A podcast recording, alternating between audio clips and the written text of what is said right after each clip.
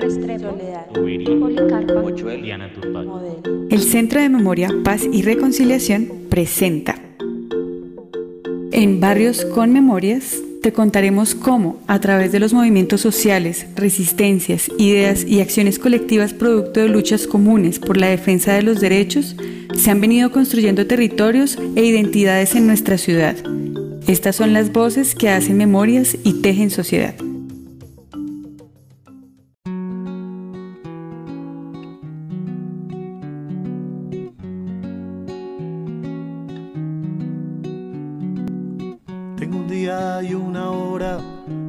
Una semana entera, tengo la plaza del barrio, además tengo a mi abuela.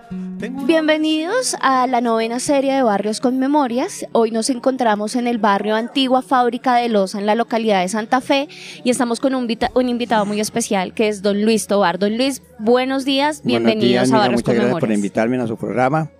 Es a mí un placer tenerlos aquí conmigo. Muchas gracias, don Luis. Don Luis, comencemos hablando un poquito de la historia de este territorio. ¿Cuándo se construyó, construyó la fábrica de Loza y cuál era la importancia para la ciudad? Bueno, en la fábrica de loza, yo no sé cuándo la construyeron, pero sé que unos dicen que fue en el siglo XIX, que fue en el año 1789. Construyeron la fábrica de loza, la construyeron los mm, españoles, dicen que los jesuitas, pero allí se construyó una loza muy fina. El florero de Llorente, casualmente fue uno de los más principales que hubo aquí. Unos jarrones que existen en, el Museo Nacional y ciertas partes de loza. Eh, todo esto fue hasta el año 1900, o 1810, cuando hubo la revolución del 20 de julio. Pues allí estaban los trabajadores, pues en la independencia ya pues los españoles se fueron de- del barrio, les quedó la materia prima hasta donde la pudieron, la trabajaron. Pues se acabó la materia prima, entonces mm, sepultaron gabo- gabonetas, túneles, todo. Quedó sepultado, entonces ellos convirtieron eso en caballerizas, otros en vivienda, y ahí comenzó a nacer el túnel túnel. Ya el túnel es una parte de que ya vine, yo nací criado allá aquí en el barrio Fábrica de Loza, tengo 71 años y he estado presente siempre en todos los programas de mi barrio. Es decir, que en 1810, cuando se van los españoles de, de Bogotá, de Colombia, el lugar donde funcionaba la fábrica comienza a ser utilizado como asentamientos, como viviendas, y ya cambió el nombre al túnel. Sí, ya pues muchos le llamaban el túnel, no le pusieron fábrica sino el túnel, por los túneles que habían. ¿Cómo estaba ubicada la gente? ¿Cómo se ubicaba la gente ahí para vivir? No, pues cada uno cogió una vivienda, cogió un, lo que podía cogían. Entonces cogieron viviendas y toda esa vaina, entonces e- eso ya, ya se convirtió, cada uno entonces se convirtió como ya un, un grupo familiar. Y eran, eran 98 familias. En 90 ese momento en eran el- solamente eh, 98 familias. Y 98 ahí había familia de usted. Sí, claro, mi abuela, mi abuelo, mi mamá, mi tía, mi hermana, mis tíos. ¿Esas familias llegaron ahí o eran trabajadores de la fábrica? Mis abuelos y mis abuelos fueron trabajadores de ahí. Mi abuela fue trabajadora de ahí todo. Ellos murieron siempre de cierta edad, de ciento, ciento y pico de años y todo. Yo creo que voy a resistir hasta los 200 años. Voy seis. Don Luis, ¿cómo ese lugar que se convirtió en viviendas, que empezó a llamarse el, el túnel, empieza a convertirse en patrimonio arquitectónico en la ciudad? Eh, Este patrimonio arquitectónico mm, no, en ese tiempo no fue reconocido como, digamos, como patrimonio cultural o patrimonio arquitectónico. No. Eso solamente era el túnel y eso nos perjudicó porque el túnel, por sus entradas y salidas que tenía, por todo lo que tenía, entraba por una parte, salía por otra, entraba por una parte, entraba por otra. Entonces nos convirtió, como se dice, en gente inescrupulosa, que tenía cuentas que saldar con otras personas y venían y ajusticiaban a la gente aquí en el barrio. Entonces nuestra niñez comenzó a cambiar, porque la niñez de nosotros fue muy bonita. Jugábamos en el patio, nos divertíamos, nos daban hasta las 12 de la noche jugando. Eran tenderos de ropa, porque venían a lavar la ropa aquí a los lavaderos. Entonces tendían su ropa allá y era muy bonito para que. La niña estaba don, estaba don Carlos Colero, la niña Blanca, que tenían un, banco donde hacían trabajos y tenían un perro que llamaba El Negro, un perro grande, que le daba miedo a uno. El resto era muy bonito, mira. Pero a partir de eso ya comenzó la incertidumbre con nosotros allá como niños, bala, problemas, eh, ajustamientos de cuentas. Entonces ya hubo represalias de que policía, robos, todo lo que pasaba era alrededor de nosotros. Pero nadie se preocupaba por decir quién vivía ahí. cómo viven, quiénes son. de verde color. En noches, noches de verano, brillan los En el tiempo ya estaba el F2 y el DAS, aunque ya tenía yo ya mi- mis ciertos añitos. Entonces venían y tumbaban las puertas de la gente, no importaba la hora que fuera. Si estaba comiendo a las 5 de la tarde su comidita, venían y le tumbaban la puerta y le botaban la comida al piso. Era una persecución como cuando este, ya los romanos a, a- la gente. Entonces era una persecución increíble, nos pegaban, nos maltrataban, nos tumbaban. Teníamos esos rayecitos que eran de Coca-Cola en el tiempo, nos lo tumbaban, nos rompían todo y nos llevaban presos, no importaba si fuera o lo que fuera. Y eso, sucedía cada tercer día. Estaba uno durmiendo y a la una de la mañana le tumbaban la puerta y todo. Entonces, fuera dentro, pues, bueno, yo ya llegué a cierta edad, yo crecí ahí y un día me dio por ver que había una juntación comunal. No era juntación comunal, la junta que hicieron Ignacio Marcelo, don Jaime, don Jaime, don Roberto Álvarez, Guillermo Cortés, don Juan Borda.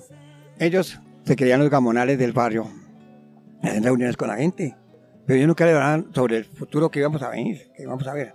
No hablaban hacia el pasado.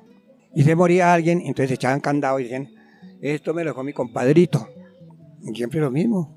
Y yo, pero ¿por qué? Compadrito, ¿cuál compadrito? Si esto le pertenece a la comunidad de acá. Aquí tenemos que arrendar eso y poner con los fondos, pintar el barrio, que se vea bonito. Entonces, bueno, yo me quedé callado y un tiempo yo fui a conseguir por allá carburo y podía pintar todo el barrio. Entonces eso se quedaron. uy. Y como nosotros no tenemos alcantarillado, pues me conseguí tubos en tubo el muro y le hice un alcantarilladito para, para 54 familias. Ese fue mi primer trabajo que yo hice ahí en el barrio. Al ver, todo esto, la gente, pues, antiguos se comenzaban como a emocionar y la- las mujeres, son guerreras, se van a, a emocionarse. Entonces, estaba la señora Trina, estaba mi esposa, estaba Verónica, estaba Alcira, eh, la señora Aura, Lilian Mora, bueno, un montón de mujeres y, y don Pedro, todos estábamos.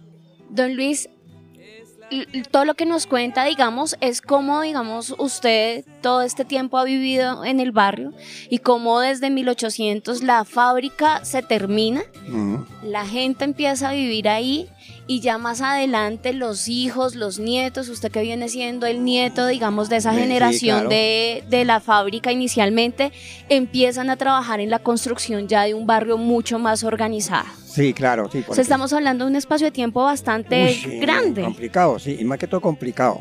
Complicado porque y delicado, porque ya esto se convirtió en venta de, de, de droga. Entonces, cuando menos nos dimos cuenta, pues eso era una, eran 19 ventas de droga. Claro. Era peor para nosotros. Y los gamolanes no hacían nada. Entonces, la- en la reunión que hubo de nuevo con ellos, yo les dije, esto no es de ustedes, esto es de la comunidad. Y no se, no se duerman ustedes porque nos están engañando acá. Esto nos pertenece a nosotros y tenemos que hacer esto y esto y esto. ¿Esos gamonales vivieron acá o llegaron acá? Ellos eran del barrio, pero ellos tenían sus mejores propiedades. Y a ellos no les importaba si se inundaba, no teníamos luz, no teníamos agua, no teníamos, entonces no teníamos nada, no teníamos ningún servicio, solamente el agua aquí de los lavaderos y del tanque. Con esta agua nos hemos mantenido toda la vida nosotros. La agua más pura que ha habido. Son tres generaciones las que unió el llamado de la... Ya más adelante vamos a hablar de, del agua y del tanque.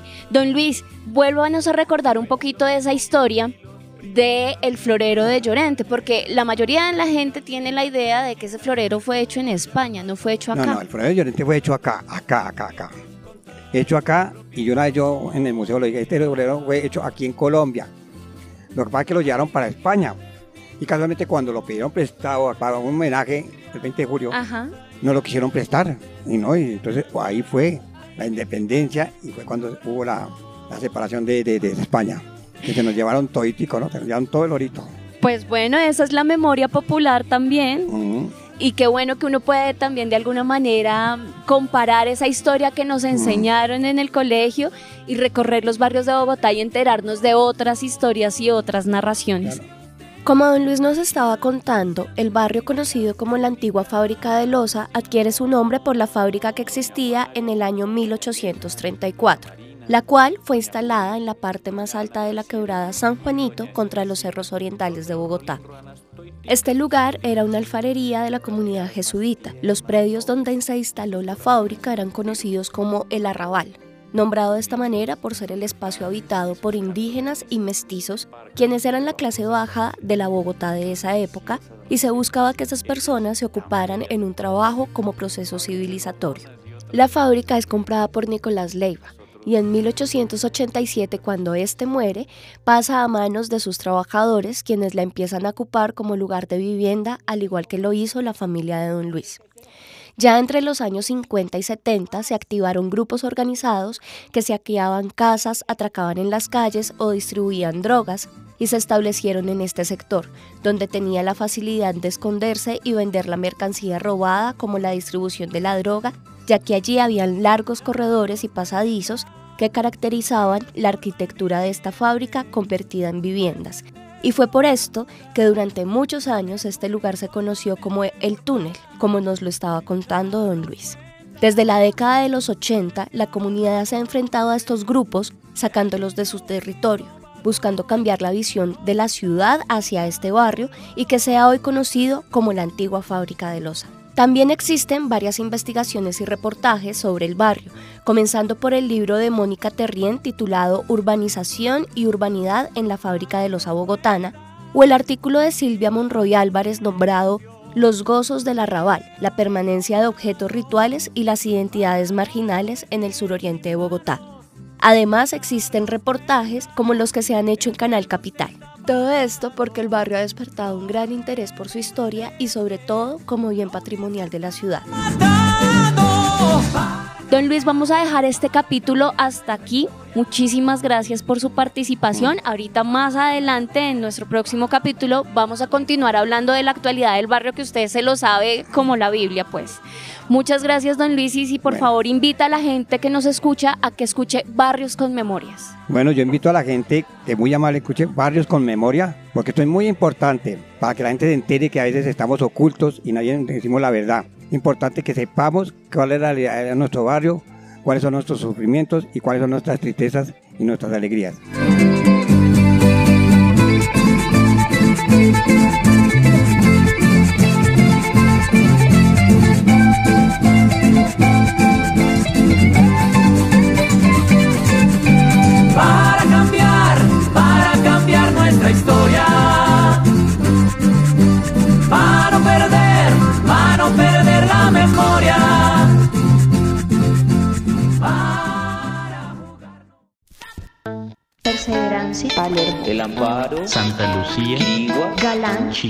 Candelaria.